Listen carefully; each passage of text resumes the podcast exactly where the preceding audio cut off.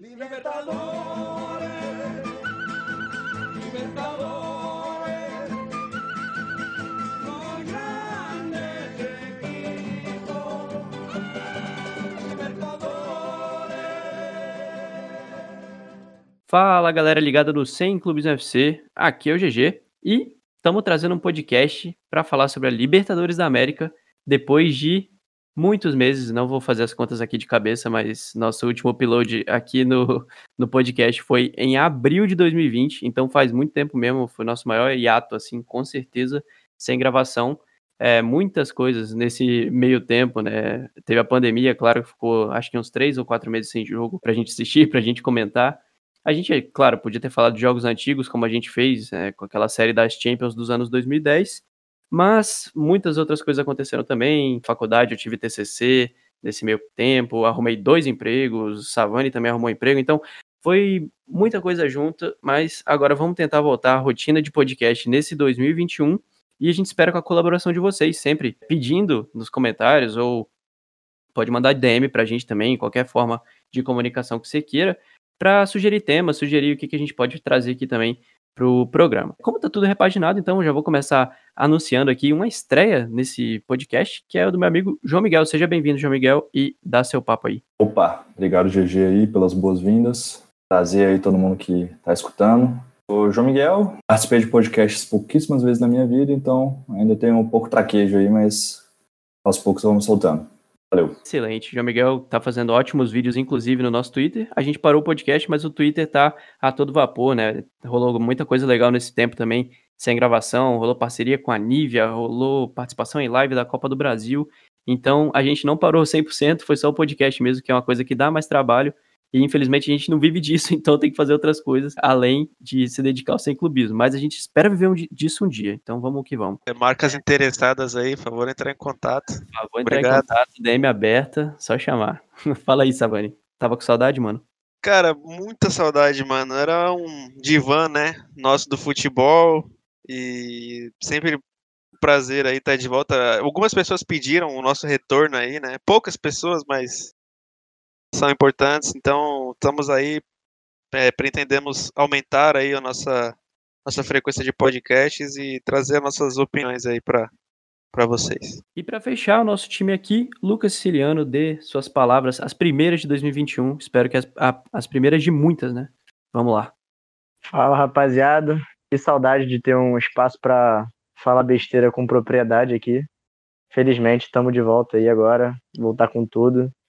E é isso, vamos nessa. Falar besteira com propriedade é a alma dos podcasts e a gente espera fazer isso com maestria nesse ano. Então, galera, o que a gente separou aqui é, para começar o ano, né? Já que a Champions está parada e os nossos podcasts recentes foram só sobre Champions League, a gente quer também trazer mais sobre a Libertadores, né? Que, querendo ou não, é a competição equivalente à Champions aqui no Brasil. Eu confesso que eu assisto pouca Libertadores, eu gostaria de assistir muito mais, mas é, vamos lá, vamos ver se a gente consegue engatar também nessa competição que é maravilhosa, mas infelizmente sem torcida nem parece Libertadores, né? Uma das grandes diferenças aí, assim para Champions, se a gente pode ver logo de cara, é a parte da torcida, a parte do barulho da galera.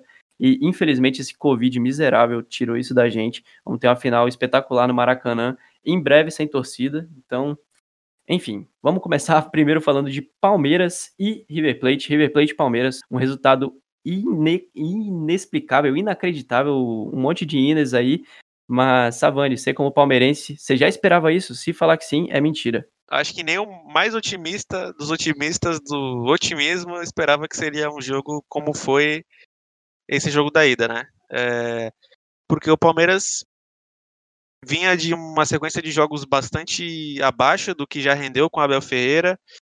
É, muita sequência, é, time pra- nitidamente sentindo cansaço, não teve uma semana livre desde, a- desde a volta do futebol lá em agosto, então eu achei que seria um jogo que assim, que seria 1x0 pro River, ou o Palmeiras conseguiria um empate, no maior, no maior otimismo de todos, uma vitória mínima, mas o Palmeiras fez algo que pouquíssimos times fizeram com o Ga- contra o River Plate do Galhardo, principalmente Libertadores, principalmente jogando em Buenos Aires, foi meter 3 a 0 lá com uma autoridade assim absurda, né? E River Plate não, música que vocês se enganem aí, né? River Plate não fez um mau jogo até a expulsão do Carrascal. O primeiro tempo do River Plate foi muito maior que o Palmeiras. O Everton fez uma defesa que para mim foi fundamental para a sequência do jogo. Se ele não defende aquela bola do Carrascal cara a cara no primeiro ataque do River Plate no jogo, acho que seria uma história completamente diferente. E o Palmeiras enfrentou um time que está nas últimas cinco Libertadores, chegou na semifinal em quatro. É, ganhou duas. Então é um time que está acostumado. O Galhardo é um excelente treinador, um, tra um dos trabalhos que tem uma maior, maior longevidade na, na, América, né? Então eles colhem os frutos toda a temporada, mesmo com saída de jogadores, mesmo com crise financeira. Apesar de tudo, River Plate está sempre lá. Então, era um duelo que tudo a gente cravava a vitória do, do, do, do River, né? Acho que não era nenhum absurdo isso. Era um time mais bem preparado, um time que jogou menos no retorno do futebol do que o Palmeiras. O Palmeiras teve 15 jogos a mais que o River Plate. É, teve lesões, teve o surto de Covid, né? Que acho que isso, claro, é uma irresponsabilidade do protocolo do Palmeiras em si. Que... E não tem o que fazer, né? tem que deixar o pessoal isolado, teve gente que teve sintoma. E quando você retorna do Covid, não é o mesmo jeito. Você tem que praticamente começar do zero, condicionamento físico, é, o próprio mental também se fica um pouco abalado com medo, né? O Covid já matou muita gente no Brasil por irresponsabilidade de muitas pessoas.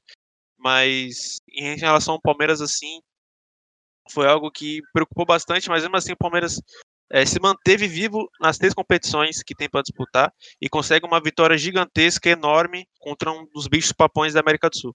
Show demais, é uma vantagem gigantesca mesmo. Acho que difícil, acho não, não posso falar que o River não vai reverter isso. O Palmeiras está na final. Só se acontecer um hecatombe aí e o Palmeiras entrar com o time sub-7 por causa de uma crise de Covid, mas não vai acontecer. Aí eu não vou estar tá... aqui para gravar o podcast com vocês. Palmeiras está com a classificação muito encaminhada. Mas o João Miguel, como cruzeirense, já viu o time dele fazer gol lá no, na Argentina também e tomar virada. Então, e levar três, né, João Miguel? O que, que você fala desse jogo aí da volta? O que, que dá para esperar desse River? É, eu acho que nada, mas dá para esperar alguma coisa, alguma animação desse jogo? É, exatamente. O GG já adiantou aí a, a péssima notícia de que sou cruzeirense, então não vivo um bom momento. Mas, pois é, esse jogo de 2015 foi, para quem não lembra, foi, se eu não me engano, nas quartas de final. Tá? Foi nas quartas ou nas oitavas. Libertadores de 2015. O Cruzeiro não tinha um time tão bom. Nas, nas quartas, né? Isso mesmo. Eles não tinham um time tão bom, mas. Isso, exatamente. Então, nas, nas, oitavas, nas quartas, o Cruzeiro pegou o River lá em, no Monumental. É, inclusive, o jogo de o jogo de terça-feira foi no estádio do em Avejaneira, né? Não foi no Monumental. Inclusive, não sei porquê. Você tá sabe me dizer? Monumental. Tá em reforma. Ah, fé. Eles querem aproximar Sim. a arquibancada do campo. Pois é, então o jogo foi lá no Monumental com o público. Então, apesar de não ser esse caldeirão, né? O Monumental, mas inclusive foi lá e ganhou de 1 a 0 com o gol do Marquinhos. Ponto Marquinhos, jogou no Vitória também. É... Palmeiras, inclusive, o Marquinhos. O próprio Palmeiras, exatamente. Pouca gente lembra então... que foi um desastre. É, pois é. É, é. Poucas passagens dele não foram desastre, né? Então, mas o Cruzeiro ganhou com o gol do Marquinhos e no jogo de volta o River foi lá no Mineirão e meteu 3 a 0 sem dó nem piedade. Inclusive o próprio William Bigode, que hoje está no Palmeiras, ele foi um dos protagonistas aí dessa derrota do Cruzeiro de 3 a 0 perdendo lances assim, não tão inacreditáveis quanto que o William perdeu no jogo de terça-feira, mas perdeu um lance que acabaram custando é, a classificação do Cruzeiro. Então, assim, uh, eu não acho que o River vai reverter essa vantagem que o Palmeiras deu, porque foi uma vantagem realmente muito grande, vantagem de 3 a 0 e o time do Palmeiras é um time que está um time consistente, né? O trabalho do Abel ser muito mais recente, né? Um trabalho de 5 anos do Galhardo, 5, 6 anos. Mas acredito sim que o River pode ganhar o jogo de volta, mas reverter uma vantagem de 3 a 0 do time do Palmeiras quase que impossível. Cara, eu acho que o, que o principal fator, né, pro Palmeiras ter massacrado o River foi o mental, cara. Porque você vê o primeiro tempo, como o Savani falou, não foi, não foi um jogo para ser 1x0 Palmeiras naquele primeiro tempo. O River poderia ter saído até com a vitória. Eu acredito que acho que sacramenta a, a, basicamente a, o triunfo do Palmeiras no jogo é aquele 2x0 que o, que o Luiz Adriano faz, inclusive um golaço, uma virada no zagueiro e uma arrancada incrível até chegar ao gol. E aquilo ali meio que, que cai, assim, como de forma horrível pro River, que não consegue fazer mais nada no jogo. Inclusive, tecnicamente, temperal, é, de forma mental também, porque, cara, é, a, a, expulsão do Carrascal diz muito sobre, sobre, sobre isso. Foi um, um jogador que, que é um dos principais do, do, ataque do River, assim, jogador uma promessa colombiana e que acabou perdendo a cabeça ali, é jovem ainda, mas enfim. Foi uma partida que o Palmeiras venceu pelo mental e isso é muito engraçado se você, for parar pra pensar que o Palmeiras é um time muito jovem, cara. O meio-campo do Palmeiras foi composto pelo Danilo, que o Sabani pode me ajudar até na idade, que acho que tem 22 ou 21, né? O Danilo O- tem 20, 19, E, o Gabriel isso, errei. tem 20 e o Patrick 21. Isso, isso mesmo. Então, assim, você vê que, que maturidade é, em Libertadores. Muita gente fala que, nossa, Libertadores precisa de jogador cascudo, Libertadores precisa de jogador rodado. A gente viu que não foi bem assim. Inclusive, os três fizeram ah, ah, partidas excepcionais, cara. O Gabriel Menino, acho que é até o melhor deles. Que, cara, é inacreditável que ele fez ali jogando pelo corredor direito. É, partida, assim, inacreditável que, que meio que cala a boca de todo mundo que criticou quando o Tite foi convocar ele pela seleção. A galera ficou meio assim, porque convocaram ele de lateral direito. Sendo que é um cara que é muito versátil, ele pode fazer tanto ele jogando mais avançado como jogando mais recuado, como ele fez em algumas ocasiões. E além disso, eu também queria destacar o, o trabalho da Abel, do Abel Ferreira, né, cara? O Abel ex-Braga, que, pô, eu não sei porquê, cara, a torcida do Palmeiras, assim, é a mais corneteira do Brasil, eu fico impressionado, cara, porque o retrospecto do cara no Palmeiras até agora é, são 12 vitórias, 4 empates e 2 derrotas, assim, em uma sequência que o Palmeiras, pô, pegou o Libertadores, uma fase complicada no Brasileiro, surto de Covid com quase 20 jogadores contaminados, tendo que jogar com um time completamente desfigurado. E, cara, só teve duas derrotas, que foi uma pro Goiás, né, Savani, que o time tava... Esse jogo aí foi bem bizarro, porque foi o jogo que o Palmeiras teve mais desfalques. Isso, O Luiz Adriano sentiu a coxa no, no primeiro tempo. Daí entrou um menino que nunca tinha jogado no profissional, o Fabrício, atacante do Sub-20, e o Mike foi expulso no primeiro tempo ainda. foi. Aí você pega a soma de tudo, ainda E, toma cara- aos 47, um puta de um golaço do maluco do Goiás, que, com todo respeito, ele nunca vai fazer igual na vida. Aí não tem o que fazer. É, eu acho que o que mais é, deve ter irritado a torcida foi essa última sequência aí, né? De derrota pro, pro Inter, é, aquele empate contra a América em casa e a, a vitória contra o Bragantino que o, que o time do interior teve muito mais chance ali. Pra pra marcar. Inclusive, acho que o, o Bragantino ele compensou tudo que perdeu contra, contra o Palmeiras no São Paulo.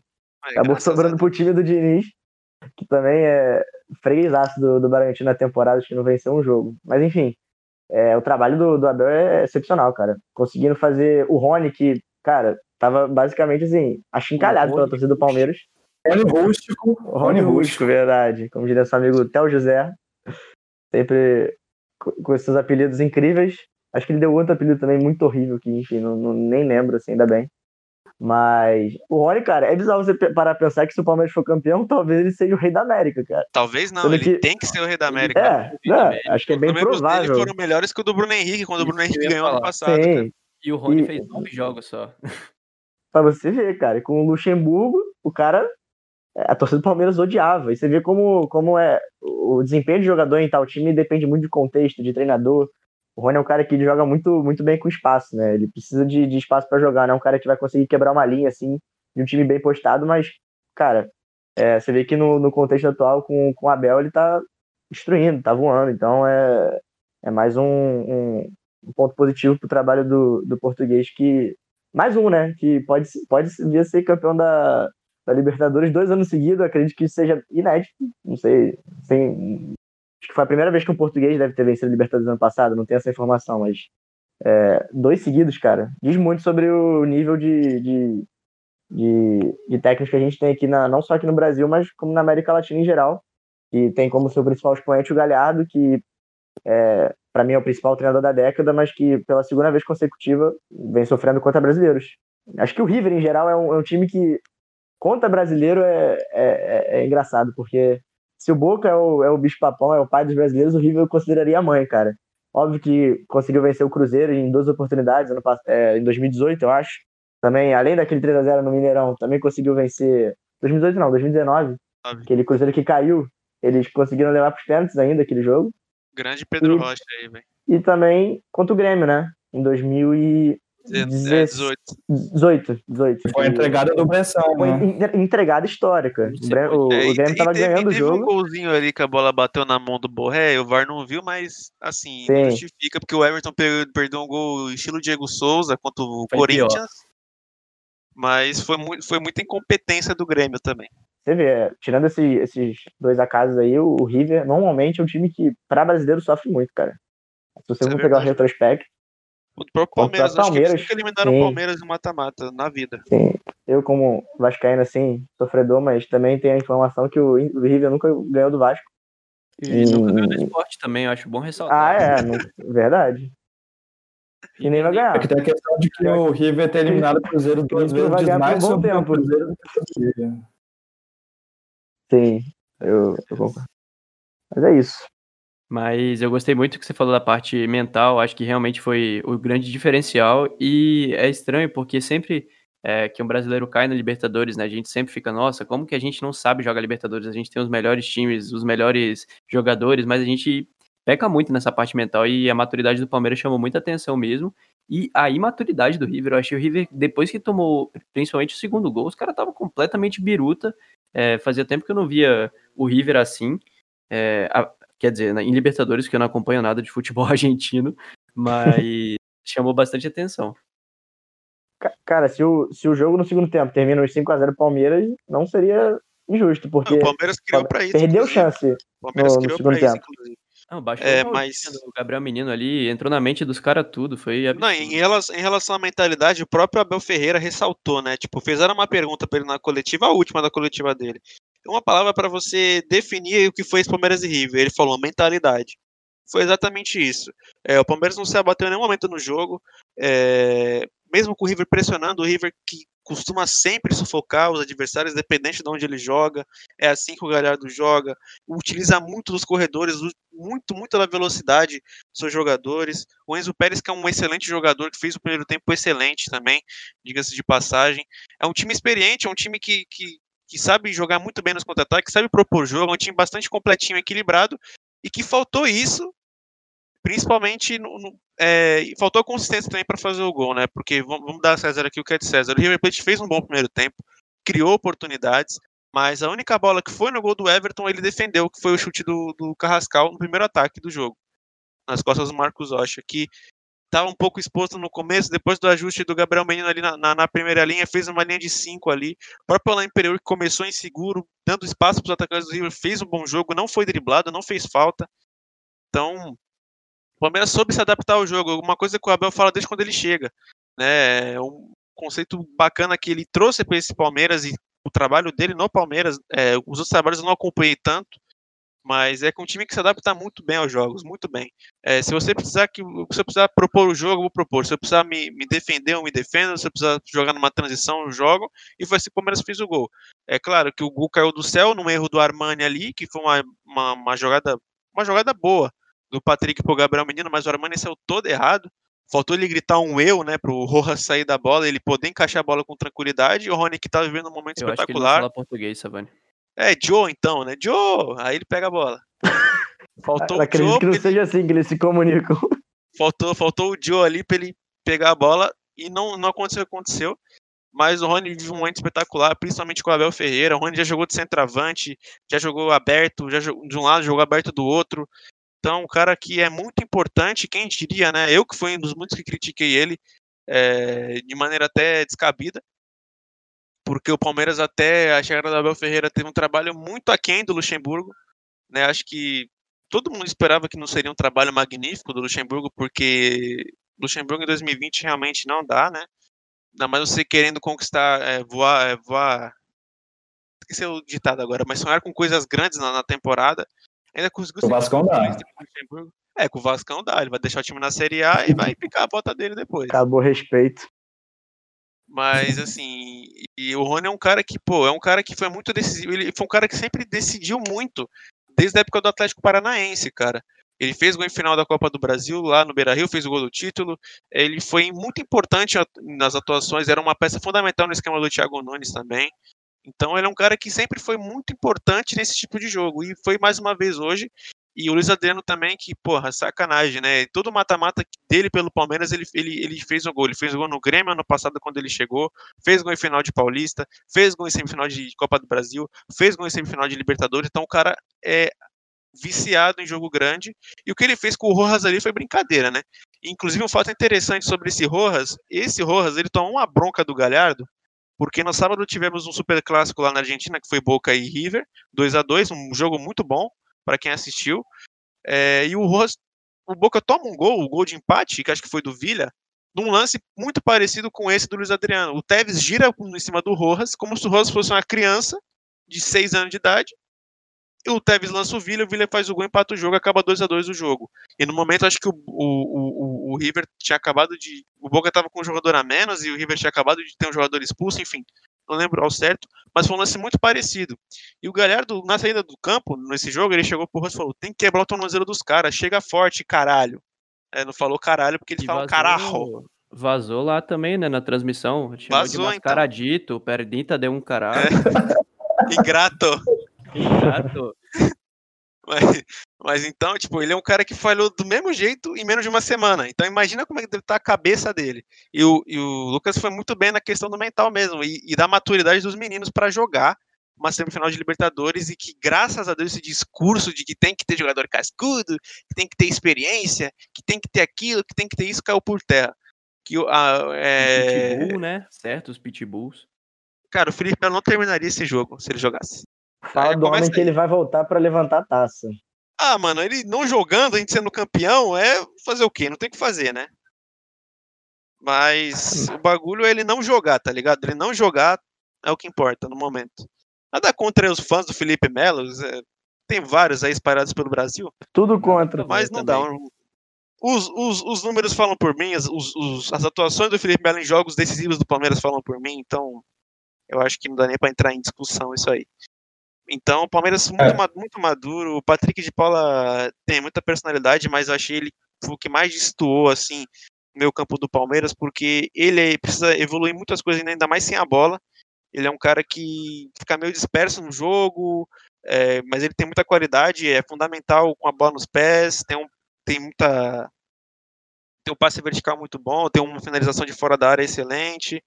O Danilo, que esse moleque não tem nem, não sei nem como descrever, né? Ele parece que veio prontinho para jogar no profissional. E é isso. Ninguém, ninguém tira ele do time porque ele é fundamental. É o Gabriel Menino que já jogou aberto na ponta com o Luxemburgo, jogou de volante, jogou de lateral, jogou de meia e jogou bem em todas. Todas as posições.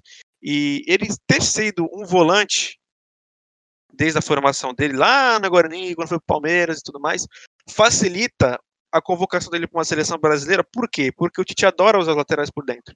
Então, você tendo o Gabriel Menino para lapidar para o futuro, para uma Copa de 2022, né, um menino de 20 anos ainda, que com certeza vai jogar na Europa em breve, né, espero que demore um pouquinho, eu queria desfrutar um pouco mais do meu time, mas é um, é um moleque que é muito diferenciado mesmo, e ele acabou com os caras mesmo, velho. O- deu caneta em um, aí o outro foi dar uma bicuda nele, ele continuou indo para cima dos caras, e foi, foram é, fundamentais aí nessa nesse Palmeiras que vive um momento de austeridade, um Palmeiras que viveu do luxo muitos anos, recorreu à sua base e colhe os frutos hoje, estando em praticamente duas finais, uma final e meia, e com remotas chances de título, mas o campeonato só acaba quando termina, né? Então, vamos esperar aí. Excelente. É impressionante o trabalho de o trabalho de base do Palmeiras, né? Que se não me engano foi em 2015 que eles começaram a, a mudar Isso, foi. trabalho de base e está rendendo ótimos frutos, né? Não, não só em campo, claro, em campo principalmente, mas daqui para frente financeiramente vai render bastante, né? O que já tem rendido para o Flamengo aí nos últimos anos, né? Como vendo de Vinícius Júnior, Paquetá, que foi um, uma das maneiras, né, que o Flamengo captou dinheiro para caramba para montar time, vai vir para o Palmeiras aí nos próximos anos. Então isso é muito importante. Eu queria destacar o lance da, da questão mental, que realmente é, foi fundamental para o Palmeiras ganhar do River é, na terça-feira, porque é, eu queria falar também da questão mental do River, lembrando do último título argentino que o River perdeu, da temporada 19 e 20, né? E a, na, os jogos na rodada final foi Boca contra Ginásio La Plata, ginásio, inclusive, que era dirigido pelo Maradona, então acho que foi o último grande momento aí do, do Maradona né, em vida no futebol, que o Maradona era treinador do time que, que perdeu para o Boca quando o Boca se sagrou campeão argentino pela, pela última vez. E na mesma rodada, o River estava jogando contra o Atlético Tucumã, e bastava o River ganhar que ele seria campeão argentino. Então, Boca precisava de uma combinação de resultado e o River não conseguiu ganhar o Atlético Tucumã e acabou deixando escapar o título argentino mais uma vez. Aí o, o River que nunca foi campeão argentino com o Galhardo, né? Ou melhor, o Galhardo nunca foi campeão argentino treinando o River enquanto treinador. Já ganhou duas Libertadores, chegou em três finais, mas o campeonato argentino ainda é um título que falta para o Galhardo como treinador no River. Então, a questão, a questão mental do River acho que não é de hoje, mas ficou bastante latente no jogo contra o Palmeiras. Passando agora para a outra semifinal, entre Boca Juniors e Santos, um jogo pouco animado é, em relação a Palmeiras e, e River. É, um 0 a 0 bem meiota, o Boca teve algumas chances de gol claras, bola na trave. É, o Santos reclamou muito de um pênalti que, pelo amor de Deus, eu achei absurdo também não ter sido marcado, escandaloso. Inclusive, o áudio da sala do VAR, não sei se vocês chegaram a ouvir, é uma É piada. contato assim. normal. Não, parecia o. Sabe aquele canal Los Displicentes, que é os torcedores assistindo o jogo? É o Hum, react sei, dos sei, sei. Pô, dois, são dois torcedores do River e dois do Boca, né? Exatamente, velho. Quando tem o contato, os caras já estão berrando. Lance de jogo, lance de jogo. Em espanhol, claro. Mas é muito bizarro. Como é que é em espanhol, GG? Lance de juego. O Toda a versatilidade do nosso Seguimos, É o. Toba. Roberto, Toba. seguimos, seguimos el juego. Foi mais ou menos assim. É, mas enfim, absurdo não ter sido marcado esse pênalti, na minha opinião. Mas eu quero saber de vocês o que, que vocês esperam pro jogo da volta, né? É, o Boca se mostrou bem frágil, mas o Santos, que aos trancos e barrancos também chegou a essa semifinal com um pouco de crise. Mas é isso, né? Libertadores às vezes acontece, o time embala, consegue umas vitórias e surpreende todo mundo. É, começa então, João Miguel, o que, que você acha? O que, que dá pra gente esperar desse jogo da volta? Beleza, antes de falar do jogo da volta, contrariando aí o que você pediu para fazer, mas só queria pontuar a questão da arbitragem, que assim, é, é, é uma coisa que todo mundo sabe, né? Mas só falar que não é de hoje a questão de times brasileiros serem prejudicados contra o Boca especificamente. O caso mais recente, acho que foi contra o Cruzeiro, em 2018, que o Dedé foi expulso em um lance ali é, na, na pequena área, que ele pode ter sido até imprudente, mas ele foi expulso direto, né? E também teve lances contra o Palmeiras, muito lá atrás, acho que 2001, se não me engano. É, teve 2000 o- e 2001, dois anos seguidos. Eu sei até hoje o nome dos desgraçados desses juízes do caralho. E um, inclusive, é, exatamente. che- é chefe da comissão de arbitragem da Comebol, chamado Ubaldo Aquino, que apitou aquela semifinal em 2001, e o da final chama Epifânio Gonzalez. Dois árbitros paraguaios aí que a torcida palmeirense ama de paixão. E também teve o Amarília com o Corinthians em 2013. É, que, porra, aquilo ali foi exatamente. A moda caralho, né? Foi foda aquilo ali. É, o Amarelha que foi o mais escandaloso de todos, e ainda teve contra o Grêmio, na partida de na Libertadores de 2007, que, é, enfim, teve gol impedido do Boca, no Boca, no, se não me engano, foi o primeiro gol do jogo. Enfim, não é de hoje, né, que os times brasileiros são prejudicados pelo Boca. Mas, é, prosseguindo assim para o jogo de volta, eu acho que o Santos tem totais condições aí de passar para a final e fazer uma final brasileira contra o Palmeiras. É, mas, assim, o Boca tem uma defesa muito frágil, o Boca também não provou que não, não soube atacar também o Santos. Teve uma bola muito no começo do jogo, né, uma bola da trave no vídeo, mas fora isso o Boca também não criou chances tão claras de gol, é, jogando em casa. É, o Santos com o Soteldo ali, é, ele pode gerar muito perigo ali, principalmente nas pontas. Ah, o Marinho, eu sinto que o Marinho também ele tá com um excesso de confiança, assim, que pode até prejudicar o Santos. No jogo dessa semana, o Marinho chutou do meio da rua umas três vezes, assim, isolando a bola. Claro que quando né, a bola entra, vai ser um minimício, vai ser um, um furdunço assim na mídia, mas eu acho que o Marinho tá com excesso de confiança e isso pode prejudicar o Santos, porque é, acho que foram os três lances com o Marinho, teve um lance também com o Lucas Braga, se não me engano, é Lucas Lucas Braga. Braga, que ele podia ter tocado, ele quis estar de fora. Isso. Ele podia ter tocado justamente pro Marinho ou pro jogador que foi pela esquerda, ele que está de fora. Então, o Santos, ele pecou na tomada de decisão na ida. Eu acho que se caprichar um pouco mais, o Santos tem condição de passar, assim, né? Principalmente ali com, usando as pontas com o Soteldo e com o Marinho. Sobre esse jogo, assim, o jogo da ida, né? Foram times que foram bastante semelhantes em questão de estratégia. Eu achei que o Boca foi muito bem na hora de neutralizar os pontos, que o, o, o Santos utiliza muito do um contra um, é, deixando o Marinho, principalmente o Marinho, que tem uma finalização excelente de média distância, perto do gol. Boca foi muito bem nesse controle. Você vê que o, João Miguel acabou de falar que o Marinho estou de longe, mas ele não te, ele teve uma oportunidade, vai, dentro da área, que ele acabou chutando errado, que foi um chute travado, a bola sobrou.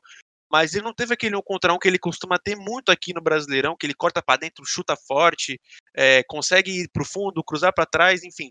Eu acho que o Santos precisa é, saber é, utilizar de outras maneiras de jogar assim, porque não é toda vez que o Marinho vai estar num, num grande dia, não é toda vez que o Soteldo vai estar num grande dia, que são excelentes jogadores no contra um, mas o Boca Juniors fez um bom trabalho defensivo, conseguiu neutralizar bastante o, o time do Santos.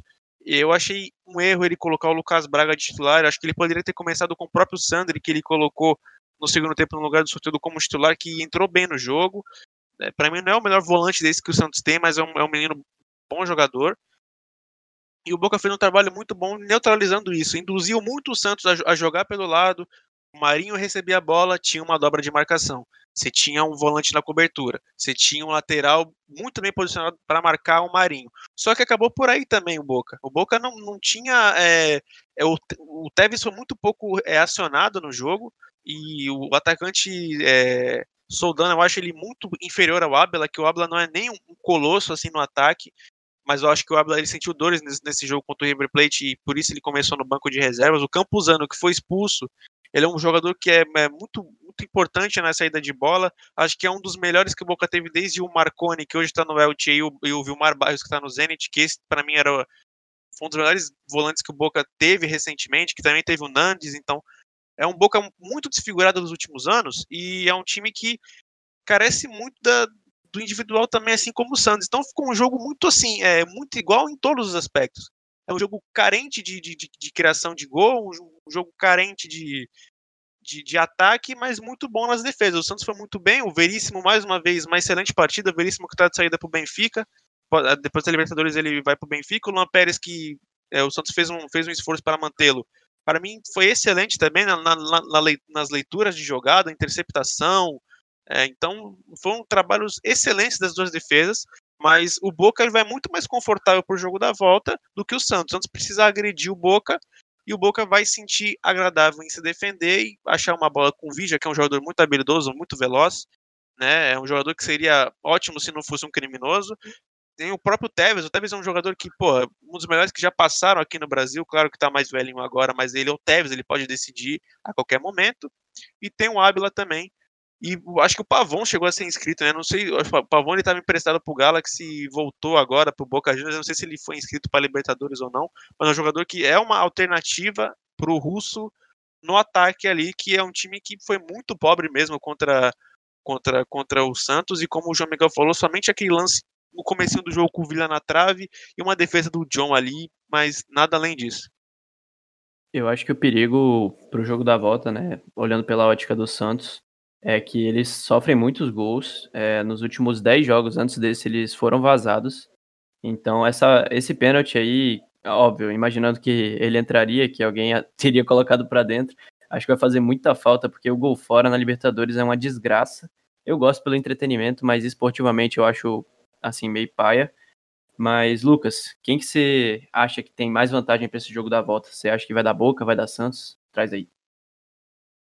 É, acho que só complementando aqui os amigos, acho que já falaram tudo que tinha que falar sobre o confronto. E como o Savani falou, cara, eu acho assim muito parelho. Eu não consigo dar um palpite, eu daria mais por conta do que eu até ia falar, que acho que o que assusta muito mais o Santos é a, é a aura do Boca contra, o, contra os brasileiros, né? Como eu tinha falado do River, que era a, meio que a mãe dos brasileiros, o Boca é totalmente contrário, eu acho. O retrospecto é absurdo, acho que são é, acho que é 17 eliminações contra 3 ou 17 vitórias contra 3, eu não sei, alguma coisa assim Libertadores. É, é algo assim bizarro de você, de você parar para pensar. E o Boca não só nesse confronto contra o Santos, né, que assusta muito mais por conta da hora, mas por conta dos últimos anos, né? Acho que o Boca não, não forma bons times assim, tanto coletivamente como acho que individualmente até que tem alguns bons jogadores. É, é um time que sempre está bem financeiramente, consegue trazer os melhores é, então você tem Tevez, você tem o Zarat, você tem o, o Abela que mal bem mete, mete seus golzinhos. O Barrios, como o Savani falou, que acabou saindo, foi um dos grandes volantes da, da América do Sul por um bom tempo. O Nandes também. É, Cardona, que hoje está no, no Boca, acaba também revezando, revezando entre banco e, e, titular. É também outro bom jogador, acaba que pelo extracampo é, se prejudica muito, mas é o... então o Boca reúne bons jogadores sim, mas coletivamente já não é um, um time assim que assusta há muito tempo. Só que a, toda a magia que o, que o Boca é, é, paira sobre os, os, clubes brasileiros é absurda, cara. Então é, eu colocaria o Boca como favorito por conta disso. É, inclusive já venceu uma em território brasileiro aqui na Libertadores desse ano, né, contra o Interna Internacional, que acabou vencendo até na volta, né, é, mas nos pênaltis do, o Boca acabou passando, prevalecendo a, a freguesia contra os brasileiros. E acredito que mais uma vez isso vai acontecer. Não por, por questão técnica, que eu acho que os dois times são bem iguais, assim, e é bem o que o Savani falou. O Boca vai, vai estar muito mais confortável jogando fora de casa, porque vai esperar o Santos atacar, e não é um time que faz isso muito bem. é, acabou, acho que, dando uma, uma sorte absurda no jogo contra o Grêmio, que acabou fazendo um gol com 10 segundos de jogo, basicamente, o que deu uma liberdade é, para o Santos o jogo inteiro, que também abalou mentalmente muito o Grêmio, que, que, que acabou que foi um confronto muito desigual, até muito diferente do que a gente projetava antes. Acho muito difícil que aconteça a mesma coisa contra o, o Boca. Acredito que o time argentino vai, vai passar. Eu ainda aposto que vai ser nos pênaltis. Desse Com jogo do Grêmio, eu achei Pitadas de dramaticidade. Tomara, que eu adoro drama. É, Mas, quando envolve os outros é uma delícia. claro. Ótimo. Contra o Grêmio eu achei muito engraçado. Alguém, não lembro quem agora, levantou a bola de que o jogo foi decidido no cara ou coroa. Porque se o Santos começa com a bola, o Grêmio, o, o Grêmio não teria entregado. É bem, é bem isso. Foi gol com 20 segundos, sei lá, que o Grêmio entregou a pouco. O Grêmio começou jogando e, e conseguiu levar um gol. Inacreditável isso, mas. Enfim. eu acho Aí que o é ou Santos foi isso. superior no- tanto na ida quanto na volta também, né? Jogou É, melhor sim. na ida e que, o o que salvou foi aquele pênalti. Acho que o Pituca fez, tanto que o Pituca nem chegou a jogar a volta. Muita gente falou que, ah, pô, Pituca, não sei o que, vai fazer falta, acabou que não fez, né? Mas, enfim. O Grêmio foi inferior ao Santos, mas o Santos tem que entender que não vai ter essa moleza toda sempre, né? E, e como o Lucas acrescentou bem aí, o Boca individualmente é um time de são jogadores que são muito bons mesmo no individual. Caso do Cardona, se o Cardona se cuidasse um pouquinho, se ele quisesse futebol para a vida dele, acho que ele nem estaria no Boca hoje. É um cara de muita qualidade. Já foi jogador de seleção colombiana, inclusive. Mas é isso. O Boca também teve seus desfalques. E vamos ver como é que vai ser esse jogo. Eu acho que pro Santos, o ideal é, é algo que o Cuca não fez a temporada inteira, mas ele teria que usar melhor é o Caio Jorge, cara. Esse menino é muito bom centroavante, ele é da idade do Verón, 18 anos de idade, foi campeão do- da Copa do Mundo Sub-17 com a seleção brasileira, naquela geração do Lázaro, do Peglo, sabe, do Gabriel Verón, Thales Magno.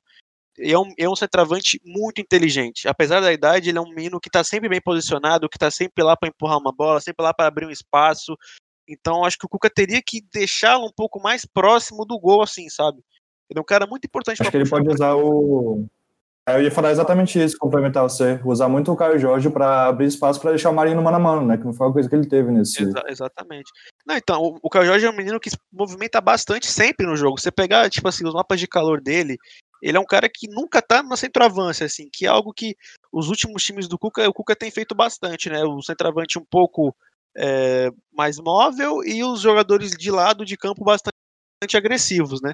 E o, o Boca leu bem isso. Acho que o Miguel Russo deve ter estudado bastante isso, porque se você pegar a maioria dos gols que saem do Santos, são jogada individual, jogada de fundo. Você pega a ultrapassagem do Felipe Jonathan do lado, a ultrapassagem do Pará do outro, ou do Madison, quando o Madison joga.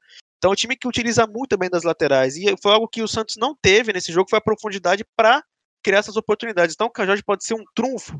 Ele é um menino que está sendo muito mal utilizado pelo Cuca, na minha opinião, nessa temporada, mas ele tem bons números, tem gols decisivos. É um dos artilheiros da Libertadores, Santos. inclusive. Exatamente. Foi, foi decisivo na classificação do Santos para as oitavas de final. Fez gol contra o Grêmio, tanto na ida quanto na volta. Então o menino tem, é, tem, tem, tem capacidade, ele é muito bom de bola. Então o Cuca teria que, assim, não sou que eu vou ensinar o Cuca a treinar o time do Santos agora, ainda mais faltando, porra, um- menos de uma semana para o jogo de volta da semifinal. Faltasse dois meses sem tirar, né? É, acho, acho que daria para para dar uma ajuda para ele. para né? Ainda mais que eu moro aqui em Santos, já lá no CT dá uma força para ele. Mas Dá dicas para Klopp. Pô, ele, é um- ele é um cara que, assim, muita gente, claro, dadas as devidas proporções de tudo que envolve, ele lembra muito o Roberto Firmino, cara, de abrir espaço, de ser inteligente sem a bola, ser inteligente com a bola, de estar ali para fazer o gol. Claro que o Firmino hoje vive um bom momento, mas, assim, são características um pouco que equivalentes. Então, o Santos deveria fazer valer desse menino, que é um dos artilheiros da Libertadores, como o GG falou, deixar ele mais perto do gol e acionar ele mais vezes, porque essa zaga do Boca Juniors não transmite confiança, cara. O Lisandro Lopes ele é um bom zagueiro e já jogou na Europa aí por um, por um tempinho, mas o Esquerdós ele é muito fraco, muito fraco mesmo. Então é uma válvula aí para o Santos explorar nesse jogo da volta e sair classificado para a final para tentar se vingar de 2015, né? Só que na Libertadores agora. Eu quero só, só acrescentar uma coisa, não é nem desse jogo. É, eu tô falando as coisas fora de hora toda hora. Mas é, o Lucas pontuou muito bem a questão da circunstância do, do 4x1 do Santos, né? Que, enfim, por conta da bola perdida do lado do Jean-Pierre, o Santos fez gol muito cedo e acabou é, ditando o resto do jogo. Uh, isso faz muita diferença, assim, porque o próprio River, né, quando você vê o 8 a 2 contra o, o, o Nacional no agregado, é, poderia assustar o Palmeiras, mas o próprio tem um texto muito bom do, do André Rocha no UOL, falando justamente que esse 8 a 2 não deveria assustar, porque assim, é, enfim, muita gente não vê a Libertadores, que nem a gente, nós próprios, assim, o GG admitiu que não vê muita Libertadores. Eu não vi o jogo do River e, e Nacional, mas muito do, acho que se não me engano, com 17 minutos de jogo, o jogador nacional foi expulso no jogo de volta. No jogo de ida já tinha sido 2x0 para o River, o jogador foi expulso, e o River explorou muito as laterais ali, principalmente com o Carrascal. Então o River já fez 2 a 0 muito rápido também, e o resto do jogo virou um treino. Então, é, muito por isso, acho que tipo, esse placar do River não deveria assustar o Palmeiras, como não assustou, né? Como a gente viu. E o próprio 4x1 do Santos, assim, às vezes a gente pode ver o Santos contra o Boca e esperar o Santos, aquele Santos que deu 4x1 no Grêmio, mas tinha muito da circunstância daquele jogo de volta também, né? Mas, enfim, foi só uma coisa que eu queria pontuar. Eu acho, ainda acho que o Santos tem capacidade de passar do Boca, acho que vai ser um jogo bem parelho. E o gol fora pode fazer a diferença também, né? Se o Boca encaixar 1x0 no começo do jogo, vai ser bem complicado pro Santos reverter. Então, Vai ter que vamos fazer ver, eu acho de que qualquer forma. é, exatamente. De qualquer forma, o Santos tem que fazer dois gols. Acho que vai ser um jogo que vai ser. Acho que vai ser melhor do que a primeira partida, porque nenhum dos times vai querer levar para os pênaltis. Mas é isso aí. Cara, se tratando de Boca Juniors, acho que vai ser um jogo bastante tenso. O Boca vai tentar picar o jogo sempre. E lembrando, o, único, o último treinador do Boca que venceu a Libertadores é o treinador atual, que é o Miguel Angel Russo, que treinou aquele timaço de 2007 com Riquelme, Palácio, Gaetan e companhia limitada. Então, ele é um cara que sabe onde ele tá pisando e vai tentar explorar isso o máximo. Picar o jogo do Santos, irritar o Marinho, que é um jogador bastante chato dentro de campo, chato no sentido de que ele incomoda muito, ele cava falta, ele reclama com a arbitragem, ele tá lá sempre. E acho que tem que ver, a questão do mental pode ser importante pro Santos nisso também, ter a cabeça equilibrada e jogar bola, porque o Boca Juniors hoje não é, não é nem o Boca Juniors dos dois anos atrás, que foi vice-campeão da Libertadores pro, pro River Plate, que tinha excelentes jogadores, jogadores prontos para jogar em qualquer lugar do mundo. Então, é um time que está em, em decadência, não tem os mesmos nomes que já teve antes, no- em anos recentes, mas tem um treinador que, que sabe o caminho, que foi campeão na última vez com o Boca Juniors pela Libertadores, então é algo que o Santos precisa ficar muito atento à questão mental, porque a Argentina é, é foda, velho. É foda, mas não tem a santa do Cuca, né? Que o Cuca também. É, o O Cuca falou é que o. Santos ia ganhar a Libertadores quando ele chegou. Você, você ficou sabendo disso? Eu não. É, pois é. Quando ele falou isso a última vez, o Palmeiras foi campeão brasileiro. Então tem um pouquinho de medo. Lucas, quer falar alguma coisa? De- depois do pacto que ele fez contra o, o Tijuana lá na Libertadores do Atlético, filho, eu não duvido mais de nada. A Libertadores inteira do Atlético foi na base do pacto, pô. Pois Não duvide do que É, o é porque, é porque é começou contra o Ti- é porque começou contra o Tijuana, né? Por isso que eu falei. Então é isso, galera. É, agradecer a todo mundo que ouviu até aqui. Estamos voltando aos poucos, estamos sentindo o ritmo ainda, mas é, a gente espera, né, voltar a postar semanalmente. Essa é a meta para 2021. Não prometo, porque no Sem Clubismo não consegui prometer nada nesses quatro ou cinco anos de, desde que ele surgiu. Cinco, né? 2021. Meu Deus do céu, o tempo passa muito rápido. Mas a gente vai tentar ao máximo trazer podcasts semanais aqui para vocês. E por isso é muito importante dar o feedback, é, por favor, velho, se você tá ouvindo isso até o final, você já é um guerreiro, mas então seja ainda mais guerreiro e deixe um comentário no tweet ou mande na, na direct, não, na DM, porque eu não uso Instagram, mas manda na DM pra gente, que a gente vai ler e vai atender a todos vocês, ok? Então é isso, agradecer ao João Miguel, ao Lucas e ao Savani, ao Alex também que tá aqui ouvindo. Quer dar alguma palavrinha, Alex? Oi, um dia eu participo. Tchau. Ok. Placar do jogo do Boca e Santos, por favor. Santos 2, Boca 0. Sofrido. Cobrado. Homem de poucas palavras. Mas é isso, galera. Tamo junto. Muito obrigado mais uma vez por todo o apoio que vocês deram, não só no podcast, mas no Twitter também. Vocês são foda e a gente espera retribuir isso com muito conteúdo de qualidade em 2021. Valeu? Então, um abraço pra todo mundo e é isso aí. Falou! Libertadores.